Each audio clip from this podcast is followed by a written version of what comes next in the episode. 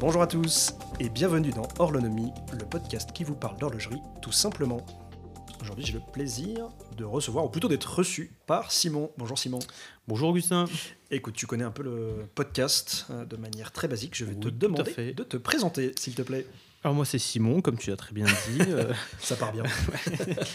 euh, voilà, je viens d'avoir 28 ans et je viens de fêter ma première année chez Panerai, marque du groupe Richemont, avec Cartier, etc. Bon, je pense qu'on connaît le groupe Richemont assez bien. Normalement, on le connaît bien, ouais. Et du coup, alors Panerai, je sais que tu avais commencé euh, le début de ta carrière notamment chez, euh, chez Jean Rousseau. Alors ça, peut-être que les gens connaissent moins. Qu'est-ce que tu as fait là-bas et comment tu pourrais euh, voilà, nous Exactement. expliquer un peu ton expérience là-bas? Alors du coup, chez Jean Rousseau, c'était ma première expérience, donc en sortie d'école. Donc moi, je suis de formation ingénieur et euh, bah, j'ai saisi une opportunité donc euh, chez Jean Rousseau en tant que chef de projet, euh, un peu, un peu, euh, un peu couteau suisse. Euh, C'est-à-dire que je faisais un petit peu toute la gestion de projet. euh, aussi, je touchais à la technique, construction, dessin technique, tout ça.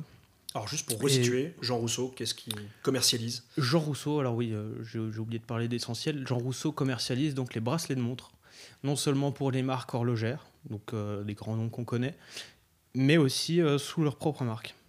Et aussi de petites maroquineries jusqu'à de la, bag- de la petite bagagerie. Et donc voilà, moi c'était ma première expérience. J'ai toujours euh, voulu. euh, en fait, j'avais pour objectif d'associer ma passion à mon travail ma passion pour l'horlogerie qui dure depuis maintenant à peu près 10 ans. Et euh, voilà, ça a toujours été un petit but. Donc c'était une belle porte d'entrée chez Jean Rousseau du fait qu'on faisait des bracelets de montre. Et ensuite, j'ai su rebondir donc, euh, dans l'horlogerie suisse, qui est assez un, accomplissement personnel. Je suis, je suis vraiment content de ça. Et ta passion pour euh, l'horlogerie, tu sais un peu à quoi, à quoi elle est due, euh, à quoi elle remonte, à quand elle remonte? Alors, elle remonte à mon adolescence, euh, je dirais en fin de lycée, euh, à cause, ou grâce, je devrais-je dire, de, de mon, de mon beau-frère par alliance, à l'époque, qui, qui lui-même est passionné de montres, et qui m'a fait découvrir un petit peu sa passion plus en profondeur lors d'un repas de Noël. Donc là, il m'a fait découvrir, je crois qu'il portait à l'époque une Rolex Daytona euh, tout or. Sympa, pas courant. Et euh, effectivement, ça m'a fait, euh, ça a piqué ma curiosité et je me suis demandé vraiment pourquoi elle était si exceptionnelle, etc. Et vraiment, de fil en aiguille, euh, je suis tombé dedans. On tombe dedans très facilement.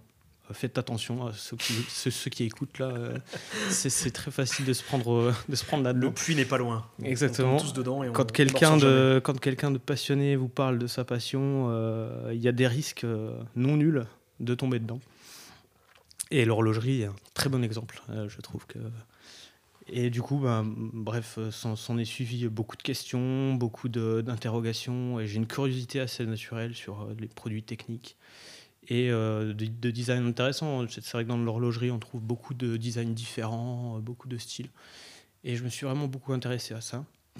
Et euh, c'en est fini qui m'a intégré à son petit club fermé, euh, un petit peu privé, de passionnés d'horlogerie, assez local, mais pour autant très décontracté, etc. euh, des collectionneurs amateurs, quoi. T'es arrivé avec quelle montre Et je suis arrivé là-bas avec une Swatch, tout bientôt honneur.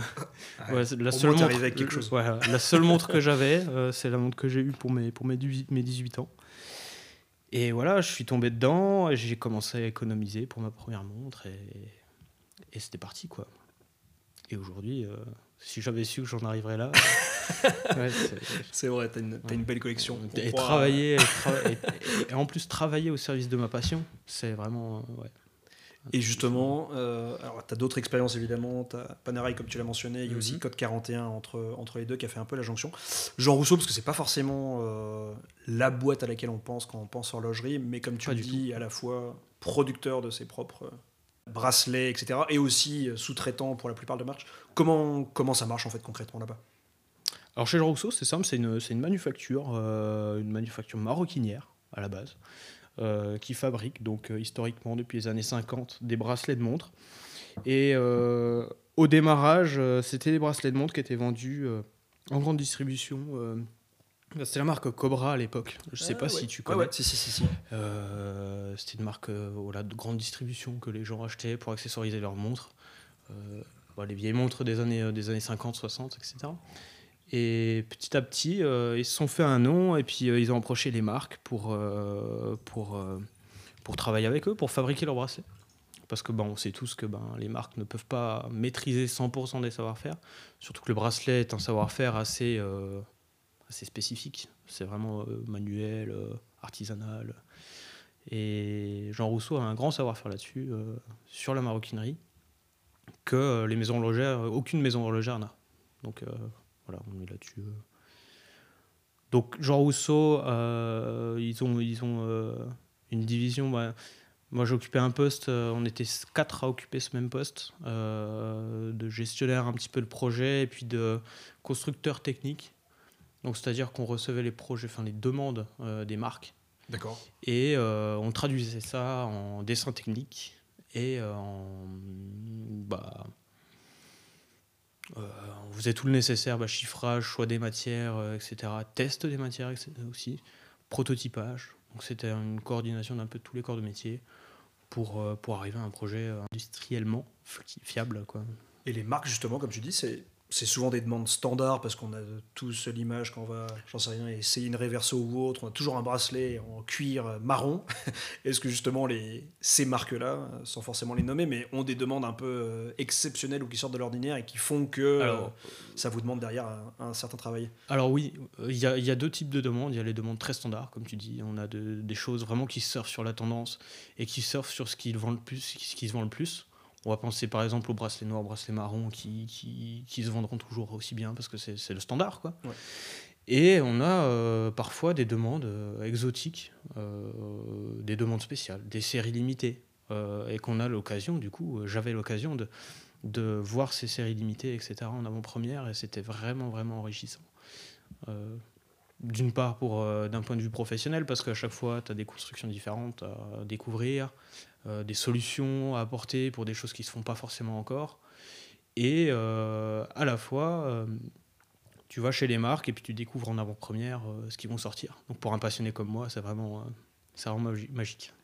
Et tu penses du coup que c'est souvent quelque chose qu'on voit soit chez le client final, soit chez le passionné, ce rapport un peu au bracelet, où effectivement, donc, comme tu dis, il y a un peu les deux approches. Parfois on repart, qu'on le veuille ou non, avec un bracelet marron ou noir, ça peut très bien faire le boulot, hein, mais on sent aussi, et c'est quelque chose que j'ai pu moi personnellement expérimenter, mais changer le bracelet d'une montre, changer la matière, changer la couleur, ça peut en fait complètement changer euh, la montre sans pour autant changer de montre. Exactement, et c'est ça qui est vraiment beau dans le monde du bracelet, c'est que vraiment pour un budget euh, limité, euh, si tu n'as pas le budget de racheter une deuxième montre, admettons que tu as, une très belle montre, mais pour autant tu n'es pas hyper passionné, etc., tu peux facilement changer complètement de montre en, changement, en changeant de bracelet. Quoi.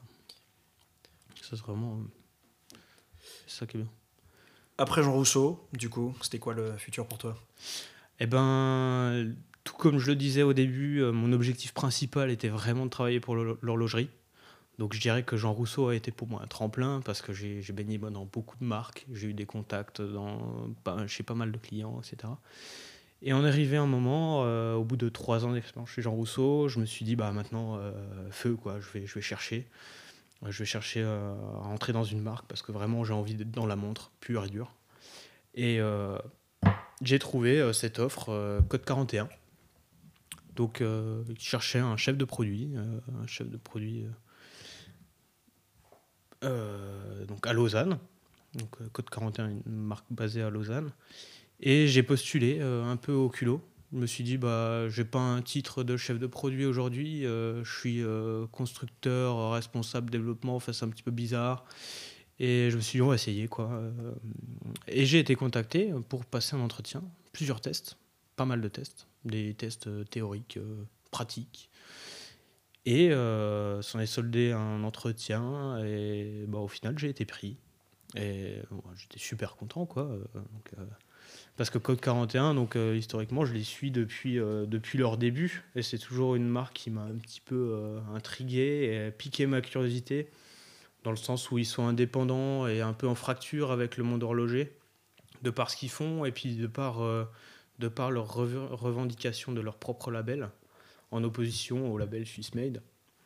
Donc j'ai toujours trouvé ça un petit peu intéressant.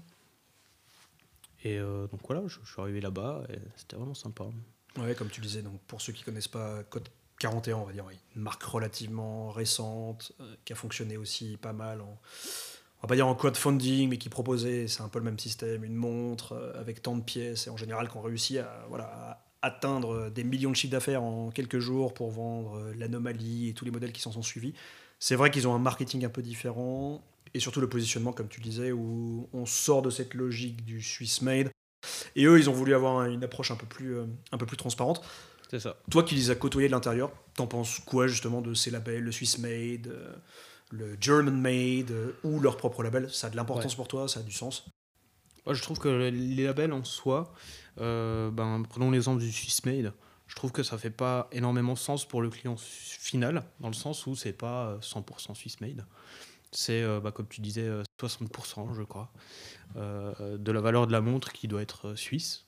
Alors, ce qu'on appelle suisse, c'est euh, bah, autant la main-d'œuvre que la logistique, que euh, c'est pas forcément la fabrication et la provenance de, de la matière première, ni même la provenance des composants c'est un petit peu flou et c'est pas forcément transparent justement pour, euh, pour l'utilisateur final. Chose que Code 41 a essayé de, euh, de dépasser en apportant de la transparence sur l'origine. Donc c'est le label TTO, euh, transparence totale sur l'origine, qui en fait détaille euh, toutes les, tous les coûts de production euh, par origine de, des composants. Donc c'est assez, euh, c'est assez clair. Et à chaque fois que chaque fois qu'ils sortent une montre, tu as un tableau euh, qui te donne toutes les origines et tous les coûts associés et qui te donne le prix de fabrication de la montre euh, finale. Quoi. Donc euh, ils sont complètement transparents même sur, sur la marge au final. Quoi. Donc, euh, Et tu penses que ça, toi qui as pu connaître de près ou de loin justement les clients finaux, tu penses que les clients finaux d'une marque comme Code 41, ce qui les attire au-delà du design et ça, c'est vraiment cette transparence ou en fait c'est un peu un nice to have et un argument marketing pour attirer? Je dirais que c'est un plus, euh, dans le sens où vraiment ce- cette transparence apporte vraiment, enfin, donne confiance au client. Le, client prend confiance en la marque par, euh, par euh, cette transparence et euh, c'est un plus, hein, ouais, je pense.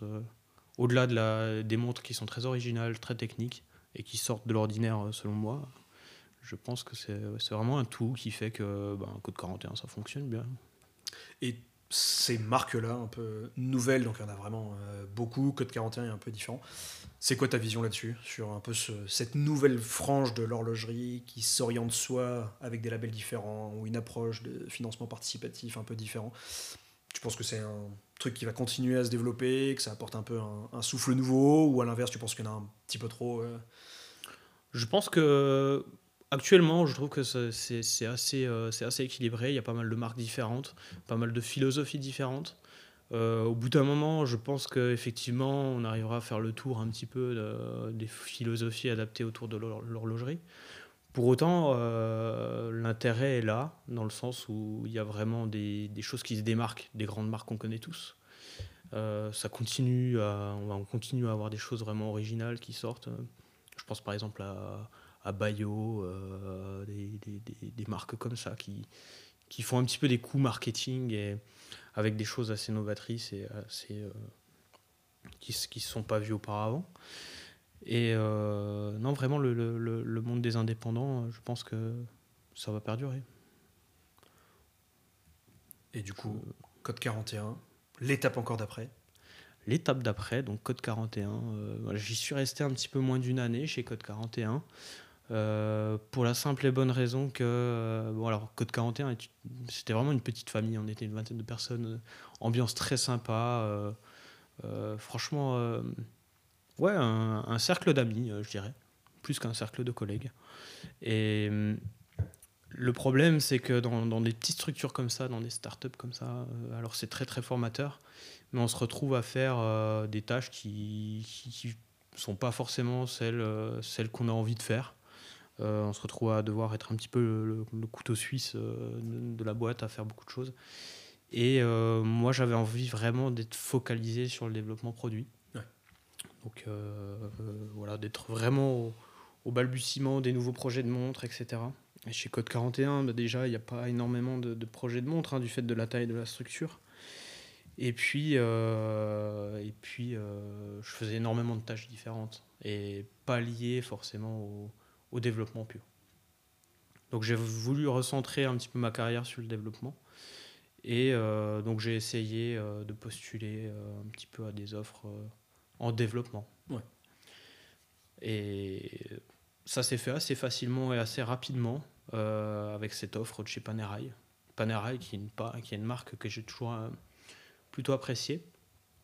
Pour la petite histoire, ma première montre après ma Swatch de 18 ans a été une montre, j'en ai un peu honte aujourd'hui, mais c'était une montre hommage euh, Panerai. les fameux, les fameux euh, hommages. Ouais, ouais, Et c'est une marque que j'aime beaucoup, mais voilà, euh, à l'époque, t'es étudiant t'as pas les fonds pour acheter une Panerai. Donc voilà, j'ai acheté une, montre. Panera. Exactement. Pas un fake, mais disons une montre inspirée. Non, il n'y a pas de honte, on est tous passés par là. Je pense que c'est un peu un passage obligé dans l'horlogerie. C'est ça. C'est les toucher du doigt le Graal qu'on atteindra peut-être un jour. Les, les, erreurs de débutant. Quoi. Ah, il en faut. C'est ça qui fait la richesse du parcours. C'est ça. Et du coup, bah, la boucle s'est retrouvée assez bouclée, quoi, euh, en un sens, euh, en arrivant chez Panerai, donc en chef de produit industriel euh, bracelet, du coup. D'accord. C'était un département qui était déjà structuré chez eux ou justement ils cherchaient un profil comme le tien qui avait déjà cette expertise? Ouais, alors l'expertise bracelet est assez récente chez Panerai. Ça fait assez peu de temps qu'il y a un chef de produit qui est dédié au bracelet. Ouais. Et euh, en fait, chaque chef de produit euh, gère une collection. Donc, on euh, sont à distinguer aussi des. moi, je suis chef de produit industriel. D'accord. Et on travaille en binôme avec les chefs de produits marketing, qui eux sont basés à Milan. Et donc, chacun, chaque chef de produit a sa collection. Et moi, je suis un petit peu le chef de produit transverse à toutes les collections sur le développement bracelet bracelet parce que euh, c'est vraiment un, composant qui est à part dans la montre. C'est-à-dire que tu as énormément de, de, de, de, matière et de combinaisons possibles, plus que pour un cadran, hein, je dirais. Parce que tu as vraiment beaucoup plus de matière et de construction, euh, plus de fournisseurs aussi. Euh, on parle de aujourd'hui 6 ou 7 fournisseurs différents.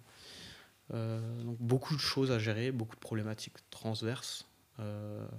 parfois aussi des projets multi-fournisseurs euh, sur un même bracelet. Et puis euh, des nouveautés euh, qui vont parfois de pair, parce que Panera il y a pour coutume sur certaines des collections comme Submersible ou Luminor de, vendre un bracelet additionnel avec la montre.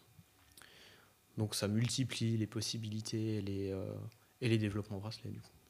Et ça justement, ce côté un peu voilà, bracelet additionnel ou même pousser la réflexion euh, dans le monde du bracelet chez, chez Panerai, tu penses que c'est une tendance de marché qu'on va voir un peu partout ou c'est vraiment propre à la marque et à ce qu'ils ont voulu faire par rapport à leur clientèle? C'est vraiment quelque chose qui, qui, arrive de plus en plus dans les marques horlogères. Euh, pour la petite histoire, j'avais postulé euh, à l'époque, quand j'étais chez Jean Rousseau, un projet, un, un, poste de chef de projet bracelet euh, chez Taguyer. Ah, à l'époque, il cherchait, euh, mais c'était un nouveau poste, hein, c'était une création de poste sur, euh, bah, sur bracelet aussi. Je me suis dit vraiment, ouais, il y a un besoin là-dessus. Et puis là, j'ai vu récemment que chez Vacheron, ils en cherchaient un aussi. donc je pense, que c'est, ouais, je pense que c'est, c'est, un besoin un petit peu dans toutes les maisons parce que c'est, c'est jamais quelque chose qui est géré vraiment, vraiment bien et qui mérite d'être géré à part entière. Et pour vous, limite, ça peut être un. Ouais, au-delà, comme tu disais, de la montre, du boîtier, des matériaux, ça peut devenir un, élément à part entière et non plus juste un accessoire qu'on change. Exactement.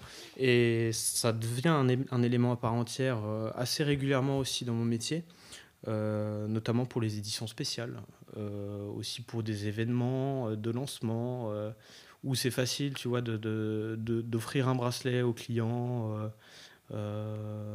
Je pense aussi notamment aux expériences. Je ne sais pas si, si tu es familier avec les expériences Panerai. Non, pas encore. Mais euh. En fait, Panerai, euh, chaque année, euh, chaque année ou presque, propose des, des, montres en édition très limitée. Toutes les productions Panerai sont limitées. Mais parmi ces, éditions, ces productions limitées, on a des éditions limitées qui sont vendues avec des expériences. Donc, par exemple, récemment, il y a eu une expérience avec Brabus donc où tous les acheteurs des montres Brabus avaient le droit à un tour euh, en yacht Brabus euh, sur, au large d'Ibiza. Sympa. Enfin, des, des, des, trucs assez délirants que tu payes avec ta montre, hein, bien oui, Bien sûr. Mais ça me reste pour, pour autant des, expériences uniques. et qui sont souvent associés à une montre euh, plus limitée que limitée, avec du coup des bracelets euh, spécifiques. Souvent, on fait des animations bracelets sur, euh, sur ces, ces éditions spéciales que tu que tu trouves pas en collection, quoi. Et ces montres-là, en édition limitée, on parle de combien de pièces pour une collection? Alors ça dépend, c'est entre, entre 20 et 50 pièces pour Ouais, les expériences. ça reste, euh, Ouais. ça reste limité. Ouais, ouais. Et ça, pareil, c'est un peu. euh, C'est vous qui avez créé la tendance, parce que j'ai pas l'impression de voir ça chez d'autres marques. Non, je crois que c'est vraiment, je, je me trompe peut-être, mais c'est vraiment propre à Panerai de proposer quelque chose comme ça, ce qu'on appelle les expériences, quoi. Non, c'est bien. C'est- une bonne, euh, Mm. c'est une bonne initiative. Là, cette année, à Watches and Wonders, on a présenté une, une Radiomir euh, calendrier annuel. Euh, donc une collection, en fait. il s'agit de trois montres. Et euh, donc, il y, en a, il y en a une en platine qui est vendue avec une expérience, qui est un voyage inoubliable à Rome pendant une semaine, je crois. Le client aura un voyage VIP, tout frais payé, et voir Rome comme jamais tu l'as vu. Avec la montre au poignet. Tout à fait, ouais. L'Italie avec une italienne. C'est ça.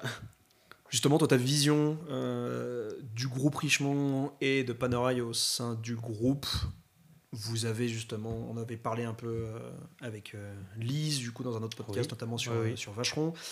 Toi, c'est quoi ta vision? C'est Vous êtes euh, indépendant et vous bénéficiez d'une maison mère. C'est quoi un peu les liens entre le groupe et, euh, et la manufacture?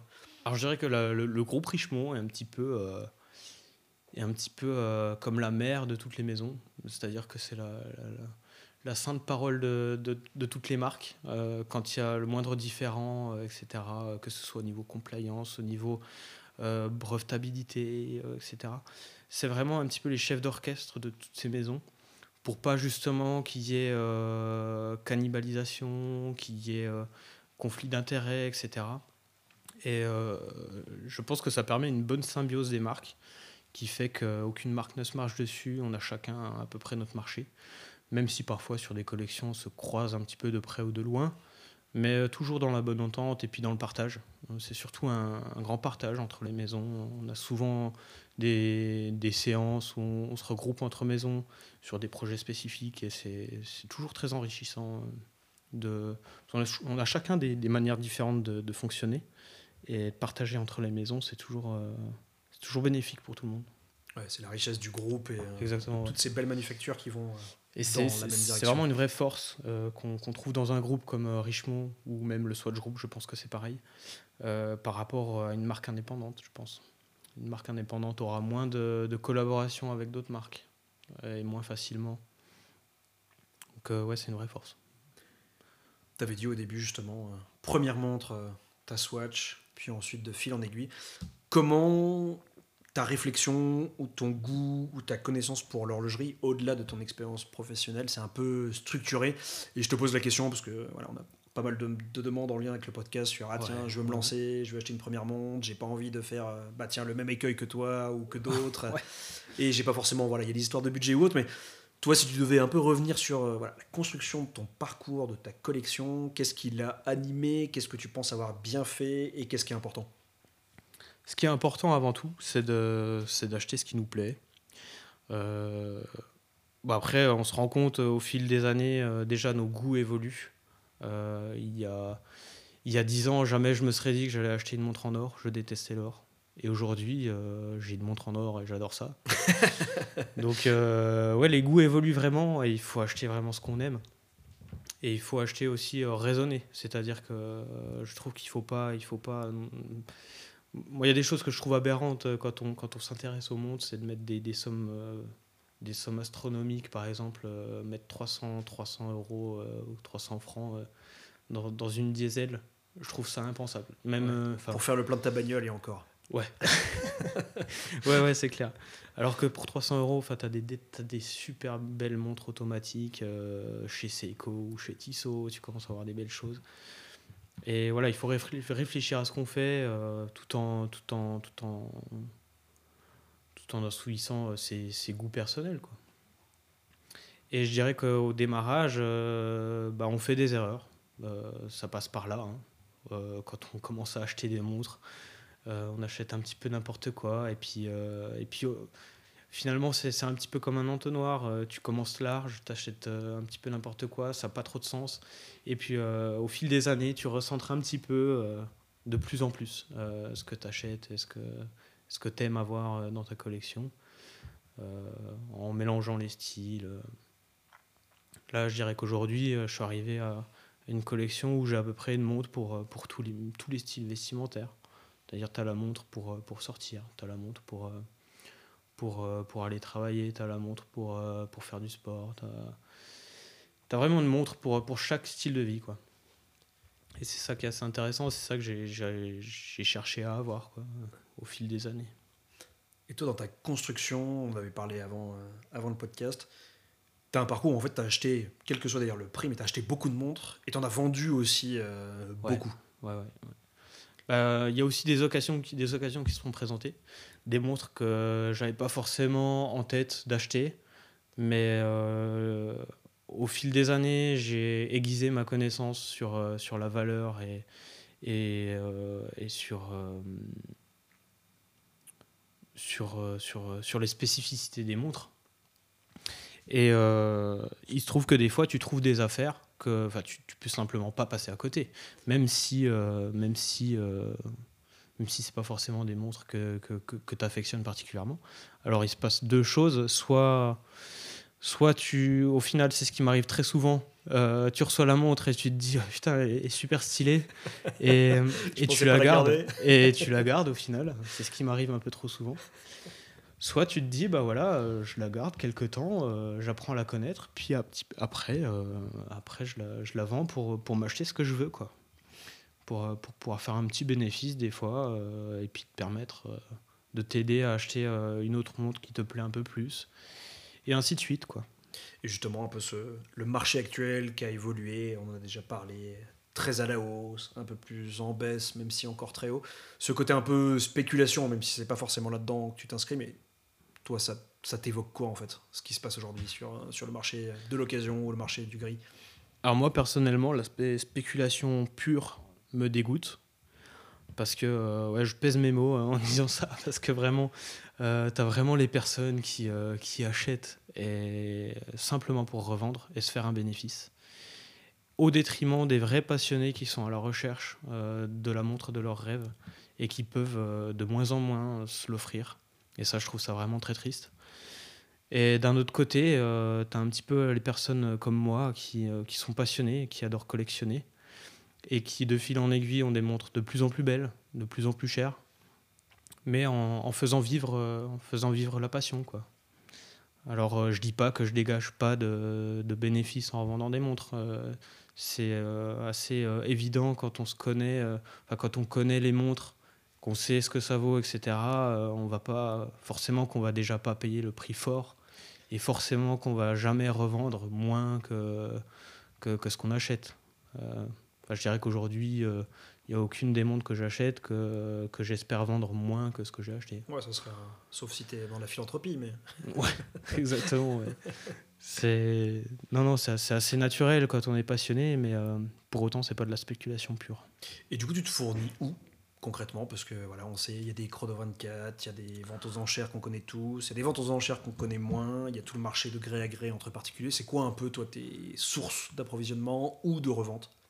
Alors, j'ai pas de source de. Alors, mes sources de revente euh, sont assez diverses. Il y a des groupes euh, de passionnés sur, euh, sur Facebook. Ça marche assez bien de publier des petites annonces et de. Entre passionnés, il y a toujours l'intérêt.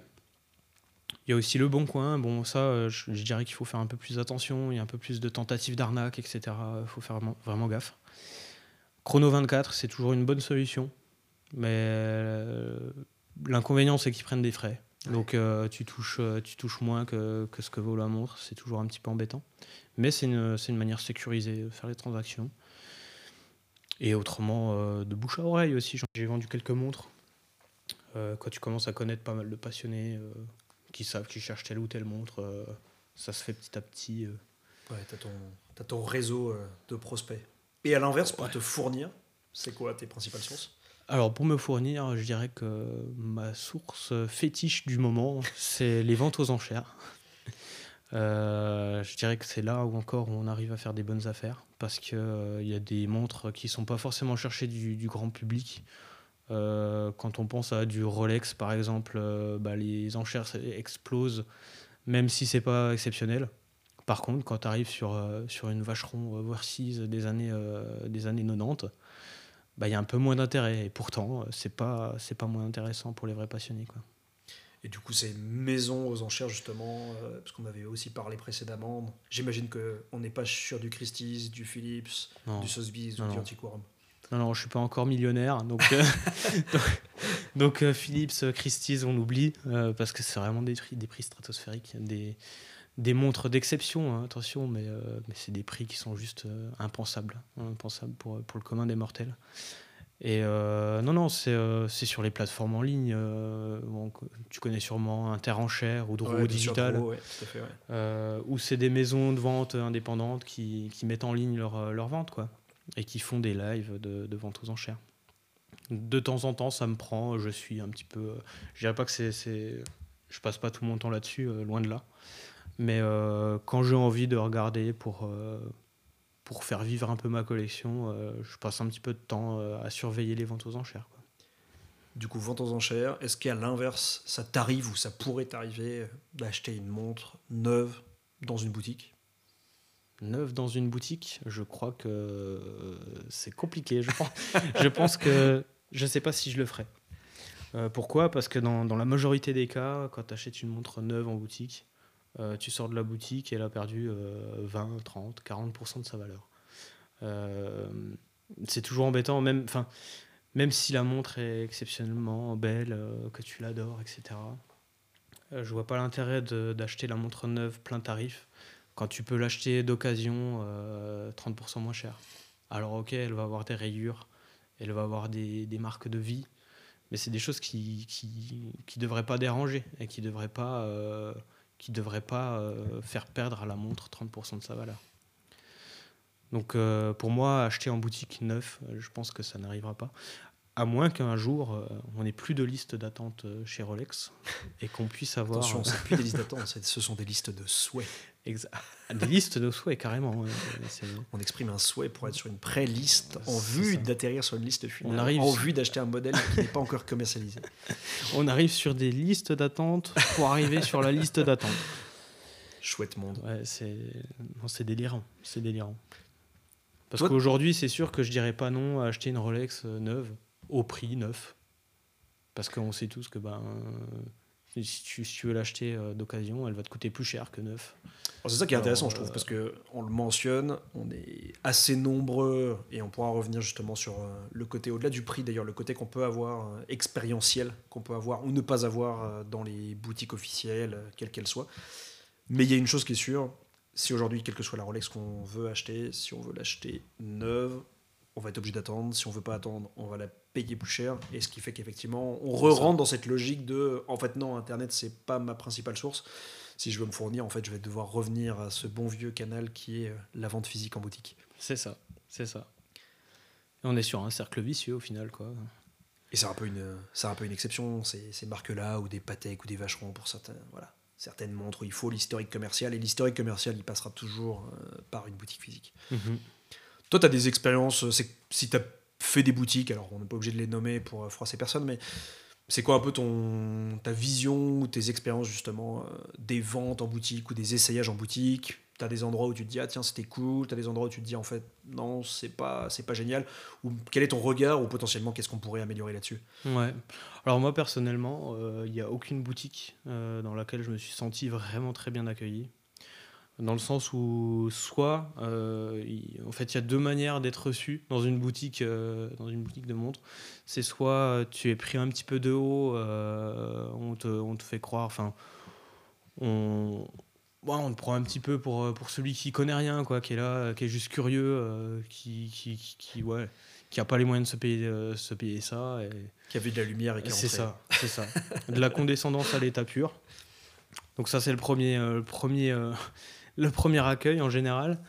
Et le, deuxième type d'accueil, euh, c'est euh, celui où euh, vraiment on te, lèche les bottes et, et on essaye absolument de te vendre, de te vendre les montres, alors que ben, toi, tu n'es pas forcément là pour, pour acheter, tu es là pour partager ta passion et puis, et puis essayer des nouveaux modèles, etc. Enfin voilà, c'est toujours des expériences un petit, peu, un petit peu déroutantes et pas très agréables. Bon, je généralise pas sur toutes les boutiques, évidemment. Non, non, bien sûr, bien sûr. Mais, Il y a des grosses différences d'une marque à l'autre, d'une boutique à l'autre, même dans la même marque. Exactement, ouais. Ça dépend vraiment des vendeurs. Et je dirais que la plupart du temps, les vendeurs sont pas forcément euh, connaisseurs des produits. Et euh, c'est toujours assez frustrant d'avoir un vendeur en face qui connaît moins le produit que toi, euh, qui n'arrive pas à, ben, te, à, te, donner des étoiles dans les yeux en t'apportant des, des, des, des, éléments que tu connais pas, etc. Et c'est trop souvent l'inverse en fait. Quoi. Tu, connais, quand tu connais le produit mieux que le vendeur, c'est toujours un petit peu embêtant. Et ça, tu penses, euh, sans généraliser, que justement des grands groupes, que ce soit, bah, on va pas parler des indépendants, mais euh, des LVMH, des Richemont, des Swatch, c'est quelque chose dont ils ont conscience ou pas du tout, parce que peut-être que les gens passionnés comme nous et ceux qui nous écoutent, on représente, euh, j'en sais rien, 1% du marché, et en fait on n'est pas justement la cible de ces politiques physiques, ou tu penses qu'il y a quand même une évolution et qu'en fait ça, on va tendre vers peut-être un peu plus d'expertise, un peu plus de sens client, dans le sens où on s'adresse pas forcément que au porte-monnaie, mais plutôt à la personne euh, qui est en face de nous? Alors moi, de mon point de vue, je pense que euh, les marques sont au courant de ce genre de problème. Euh, malheureusement, ben, on embauche des vendeurs et pas des passionnés de montres. Et euh, les vendeurs sont très rarement, euh, très rarement techniques, très rarement connaisseurs des produits. Et ce qui passe avant tout en priorité, c'est leur capacité à vendre. Et on va pas, on va pas arriver à. C'est impossible aujourd'hui d'avoir dans toutes les boutiques horlogères d'avoir tous les vendeurs qui s'y connaissent à fond dans leurs produits c'est pas possible. Et je pense que c'est. on parle de l'horlogerie euh, ici, mais je pense que c'est le cas dans un peu tous les corps de métier, euh, que ce soit en maroquinerie, euh, si tu arrives dans une boutique Hermès ou Vuitton, on est face au même problème. C'est-à-dire qu'on embauche des vendeurs, mais ils sont pas forcément, pas forcément calés sur les produits en tant que tels. Quoi. Ouais, c'est ça la question. Est-ce qu'on cherche vraiment à vendre ou à... Évidemment que le but numéro un, c'est de vendre, mais à quel niveau de la relation commerciale client on veut s'inscrire? Est-ce que c'est euh, ouais, transmettre une passion, une histoire, ou vraiment juste faire de la vente pure? Auquel mmh. cas, effectivement, mmh. le vendeur qu'on trouve là, on peut le retrouver euh, chez Porsche le lendemain et puis, mmh. et puis à vendre un voyage euh, le jour d'après. Toi, si tu avais un peu une montre de tes rêves pour l'avenir, sans limite de budget? Sans limite de budget? Ah bah oui, sinon c'est pas drôle. je crois que ça serait un petit peu petit peu abusé. Je pense que je partirais sur une. Je partirais sur une. Ah, tu, toi, tu me l'offres Non, on, on c'est un on qui m'exclut. Non, non, euh, euh, me l'offre. on, demandera, on demandera à ceux qui écoutent. on se cotisera. Cotisez-vous, s'il vous plaît. Euh, tapez le numéro. 36 15 horlonomie. non, si j'avais une montre en particulier. Euh, je dirais pas que j'ai un modèle de prédilection, mais je sais que je partirais sur une montre faite 100% à la main ou ou 90% à la main, quoi. Euh, une marque indépendante. Je, parle, je, pense notamment à Philippe Dufour, euh, comment ne pas le citer, euh, qui fait des montres juste exceptionnelles dans son petit atelier dans la vallée de Joux, tout à la main, tout dans la règle de l'art. et ça, c'est des pièces qui sont exceptionnelles, quoi. Mais complètement, enfin, c'est du rêve. Hein. Mais merci Orlonomie euh, de m'offrir une. On, verra si euh, Philippe Dufour veut, venir intervenir et voir ce qu'il peut faire pour toi. Un dernier point avant qu'on se quitte. Euh, est-ce que tu as une anecdote horlogère qui t'a fait un peu, un peu marrer ou qui t'a un peu surprise ces derniers temps? On va revenir aux expériences boutiques du coup. récemment, j'ai été pour tuer du temps en duty free, euh, en aéroport. Euh, euh, je suis allé dans une boutique pour essayer une montre qui, piquait ma curiosité. Donc c'était une, une Blancpain calendrier annuel en or rose. Très beau modèle. Configuration avec cadran bleu, donc ça se marie très très bien. superbe montre. J'ai déjà vu en vitrine, en vitrine par le passé, et puis là j'ai voulu l'essayer parce que voilà j'avais du temps à tuer. Et je me suis retrouvé face à un vendeur, encore une fois, qui m'a accordé donc de voir la montre, euh, de me la montrer. Euh, qui a commencé à m'expliquer comment fonctionnait une montre automatique. que là, on n'était pas sur n'importe quelle montre. hein. Euh, attention, monsieur, euh, c'est pas, euh, c'est pas une petite montre. euh. donc euh, très bien. Donc déjà un petit peu de, de condescendance, n'est-ce pas? Et hum, c'en est venu le point où j'ai demandé si, euh, si, c'était possible de prendre une photo au poignet. Donc euh, il me dit ouais, pas de problème, prenez une Demande petite photo. classique. ça. Et là, je me rends compte qu'il y avait l'aiguille des secondes qui était alignée avec, euh, avec l'aiguille des minutes. Ça, on n'aime pas trop. Euh, donc euh, c'est pas très photogénique. Donc euh, j'ai voulu euh, secouer la montre euh, automatique Voilà, euh, faire un petit tour de poignet, ce qui est le fonctionnement normal pour que- montre automatique. pour que la trotteuse bouge un petit coup et qu'on ait une belle photo quoi. Et là, le, le vendeur totalement en panique euh, a commencé à monter sur ses grands chevaux et à me dire euh, Oh là là, monsieur, euh, secouez pas la montre comme ça. euh. Je dis Mais comment ça euh, C'est une montre automatique. euh. Il dit Non, non, mais secouez pas, vraiment, vous allez abîmer, vous allez abîmer la montre. Et bah, j'ai pris ça sur le ton de l'humour, évidemment. Il je me faut. suis dit Bon, c'est une montre automatique, je la secoue, c'est normal. Et non, le vendeur était vraiment sérieux. Il fallait vraiment pas secouer la montre euh, sous peine de l'abîmer et de compromettre le fonctionnement de la montre. Voilà, donc vous aurez tous appris Euh, quelque chose. C'est Une montre automatique avec masse oscillante se remonte euh, par des mouvements imperceptibles et empreints de finesse. Non, mais c'est- c'est- c'est c'est- c'est toujours intéressant, c'est un bon, Ouais, euh, toujours. c'est un bon trait d'humour pour finir. Super, merci à toi Simon. Bah, je t'en prie, merci à toi. Merci beaucoup. Merci pour votre écoute. Vous avez aimé cet épisode? Eh bien ne soyez pas timide et faites-le savoir. Abonnez-vous et continuons la discussion sur Instagram d'Orlonomie. À bientôt